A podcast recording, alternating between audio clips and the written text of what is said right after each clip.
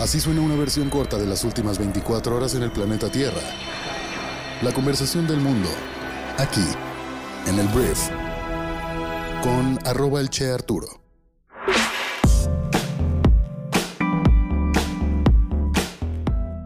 Hola, muy buenos días. Bienvenidos a esto que es el brief para este martes 13 de julio.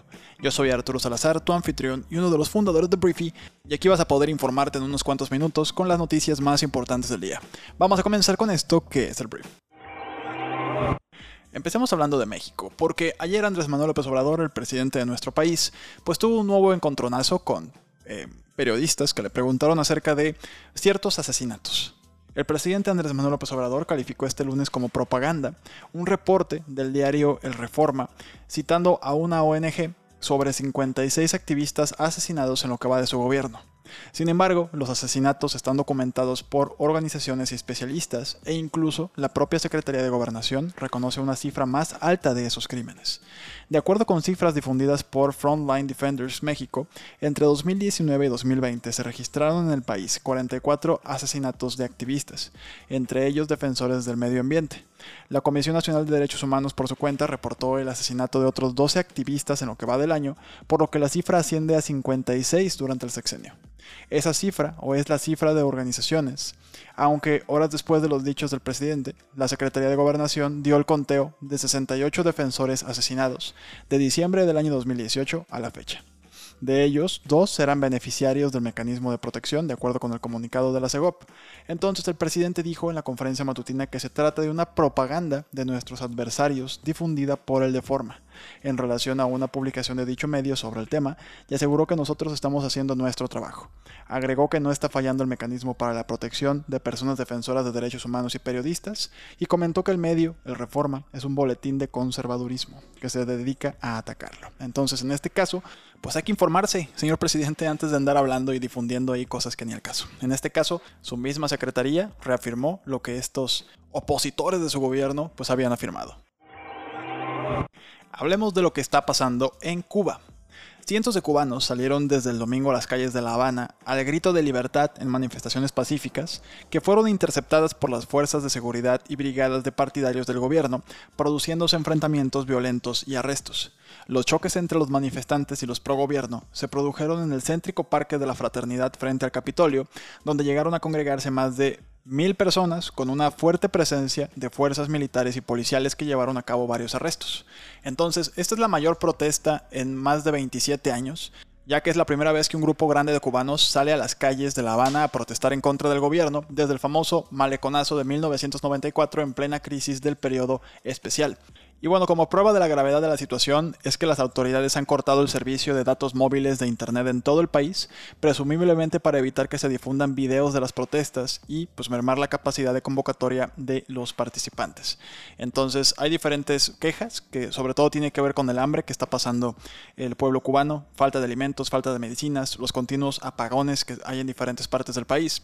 Y ante esto pues ha habido una reacción internacional en el cual pues primero tienes a Estados Unidos, en el que Estados Unidos y Vladimir Putin se expresaron al día de ayer, pues todo su apoyo al pueblo cubano en medio de las protestas y dijo que, o los, más bien los calificó como un llamado a la libertad en un valiente ejercicio de derechos fundamentales. Dijo que el pueblo cubano está ejerciendo con valentía derechos fundamentales y universales. Biden pidió asimismo respeto al derecho a la protesta pacífica y al derecho de determinar su propio futuro del pueblo cubano. Estados Unidos llama al régimen cubano a escuchar a su pueblo y servir a sus necesidades en este momento clave en lugar de enriquecerse a sí mismos. Entonces, lo que dice el pueblo cubano, el presidente de Cuba, que se llama Miguel Díaz Canel, eh, volvió a en televisión pública y de hecho acusó a Estados Unidos de estar eh, pues provocando estos estallidos sociales en Cuba. Esto lo dijo en televisión nacional. Dijo que pues hay que enfrentar y vencer las dificultades ante una política de asfixia económica que provoca estallidos sociales en el país. Rusia pues había ya advertido de esto, ya habían dicho que pues había intentos de injerencia extranjera en la isla. En el mismo tenor se ha expresado después el presidente de México Andrés Manuel López Obrador que pidió por su parte que las protestas desatadas en Cuba se resuelvan mediante el diálogo y rechazó la violencia, así como el intervencionismo de países extranjeros y de medios de comunicación. De hecho, AMLO criticó directamente a Estados Unidos diciendo que si realmente quisieran que Cuba estuviera mejor, levantarían pues todo lo que viene siendo las sanciones económicas, ¿no? Entonces, eso fue lo que dijo Andrés Manuel López Obrador. Este, y Bolsonaro, el presidente de Brasil, estuvo muy en línea con el presidente Biden. Al final eso es lo que está sucediendo en Cuba, hay protestas y la comunidad internacional pues está reaccionando a estas protestas. Amigos, amigas, atención con la vacuna de Johnson ⁇ Johnson, porque la Administración de Alimentos y Medicamentos de Estados Unidos planea advertir que la vacuna en contra del virus, el COVID-19 de Johnson ⁇ Johnson, puede aumentar el riesgo de una rara afección neurológica conocida como el síndrome de Guillain-Barré, de acuerdo con información del New York Times. Los funcionarios federales, informó este medio, eh, identificaron aproximadamente 100 casos sospechosos de enfermedad de Guillain-Barré entre los receptores de la vacuna del COVID-19, para lo cual pues es suficiente, para ellos ya es suficiente para poner esta leyenda en la caja de la vacuna advirtiendo de pues una posible, un posible efecto secundario que es esta enfermedad provocada por la vacuna de Johnson Johnson en contra del COVID-19. Hablemos de la Gran Bretaña, porque la Gran Bretaña está lidiando con una erupción de racismo después de la derrota de su equipo nacional, el equipo inglés, en el campeonato de la Eurocopa de este fin de semana. El fanatismo de las redes sociales, dirigido a tres jugadores negros que fallaron los tiros penales en la final de la Euro, fue condenado por el primer ministro Boris Johnson y muchos otros. Los jugadores de Inglaterra se han arrodillado antes de los partidos para protestar en contra de la injusticia racial. Este año la principal liga de Inglaterra participó en un apagón en las redes sociales para presionar a las empresas de redes para que tomen medidas en contra del abuso. Entonces, pues eso está ocurriendo. El príncipe William, el primer ministro del Reino Unido, están condenando enérgicamente esta situación y la petición siempre está para las redes sociales que deberían estar pues coordinándose mejor para que esto no suceda. Sin embargo, pues sigue sucediendo el hecho de que la discriminación sigue ocurriendo, el bullying sigue ocurriendo en redes sociales. En, otras noticias de fútbol, Lionel Messi, que llevó a Argentina a la victoria en la Copa América en Brasil durante el fin de semana, puede que no pueda regresar, podría no regresar al Fútbol Club Barcelona, que es el único club profesional que ha conocido. Las graves dificultades financieras del club y una serie de decisiones de la dirección del equipo, incluida la de dejar que expire el contrato de Lionel Messi, han puesto en peligro su futuro ahí. El Barcelona debe recortar unos 240 millones de dólares de su gasto salarial este verano para poder registrar a nuevos jugadores, para poder tener a nuevos jugadores, incluido a Lionel Messi. Entonces vamos a ver qué pasa, pero el Barça por lo pronto no tiene la capacidad económica para retener al astro argentino. Hablemos de negocios y vamos a hablar de Apple porque al parecer un nuevo iPad mini con un nuevo diseño llegaría este año. Un nuevo modelo de iPad llegaría para finales del 2021, según información publicada por la fuente inagotable de filtraciones de Apple, Mark Gurman de Bloomberg.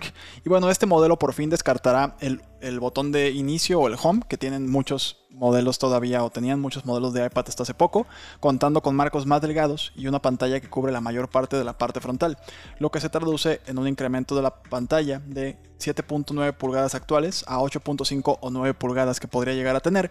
Entonces el iPad mini se renueva y crece, su pantalla crece. Hablemos del medio ambiente porque la ONU, la Organización de las Naciones Unidas, estableció un plan al estilo del que se firmó en París hace algunos años para reducir las emisiones de carbono, pero en esta ocasión para reducir la tasa de extinción en un factor de 10 eliminar la contaminación plástica, reducir el uso de pesticidas en dos tercios, reducir a la mitad la tasa de introducción de especies invasoras y eliminar 500 mil millones de dólares de subsidios gubernamentales ambientales dañinos, dañinos perdón, al año, se encuentran entre los objetivos de un nuevo borrador de un acuerdo de la ONU al estilo de París sobre pérdida de biodiversidad. Junto con los objetivos preliminares para el año 2030, los nuevos objetivos para mediados de siglo incluyen reducir la tasa actual de extinciones en un 90%. Entonces, para eso, eh, pues ya están eh, bocetando este plan que se va a discutir ya próximamente, que de aceptarse, pues la idea es esa, que la fauna y la flora de nuestro planeta pues deje de estarse eh, extinguiendo a la velocidad que lo estamos haciendo hoy en día, principalmente gracias a los humanos. Tampoco nos hagamos güeyes. Esto pues sí tiene un tema de calentamiento global, pero los humanos estamos acabando con lo que se nos atraviesa. Voy a hablar de una subasta que se realizó y se subastó un juego, una copia sellada del videojuego Super Mario 64, se vendió en una subasta por más de 1.5 millones de dólares rompiendo récords. Es un cartucho de 1996 y fue un título de lanzamiento para la consola de Nintendo 64 y fue uno de los primeros juegos de plataformas en 3D más influyentes. La casa de subastas dijo que había menos de 5 copias en tan buenas condiciones en el planeta y bueno, la venta eclipsó a otro récord que era un cartucho original de Legend of Zelda eh, que se había vendido solo dos días antes, pero este costó, más bien se vendió por 1.5 millones de dólares. No sé si estabas vivo cuando este, este videojuego salió, yo estaba muy chiquito, yo tenía 5 años en el 96, pero, pero al final de cuentas una copia pues prácticamente intacta se vendió por 1.5 millones de dólares en una subasta. Hablemos de Black Widow, que es la nueva película de Marvel que protagoniza Scarlett Johansson, porque Black Widow batió récord de taquilla. La película recaudó aproximadamente 87.8 millones de dólares durante el fin de semana, que es el mayor debut de este año, lo que demuestra que pues nada puede llenar los cines como Marvel, nada. Todo lo que hace Marvel lo llena.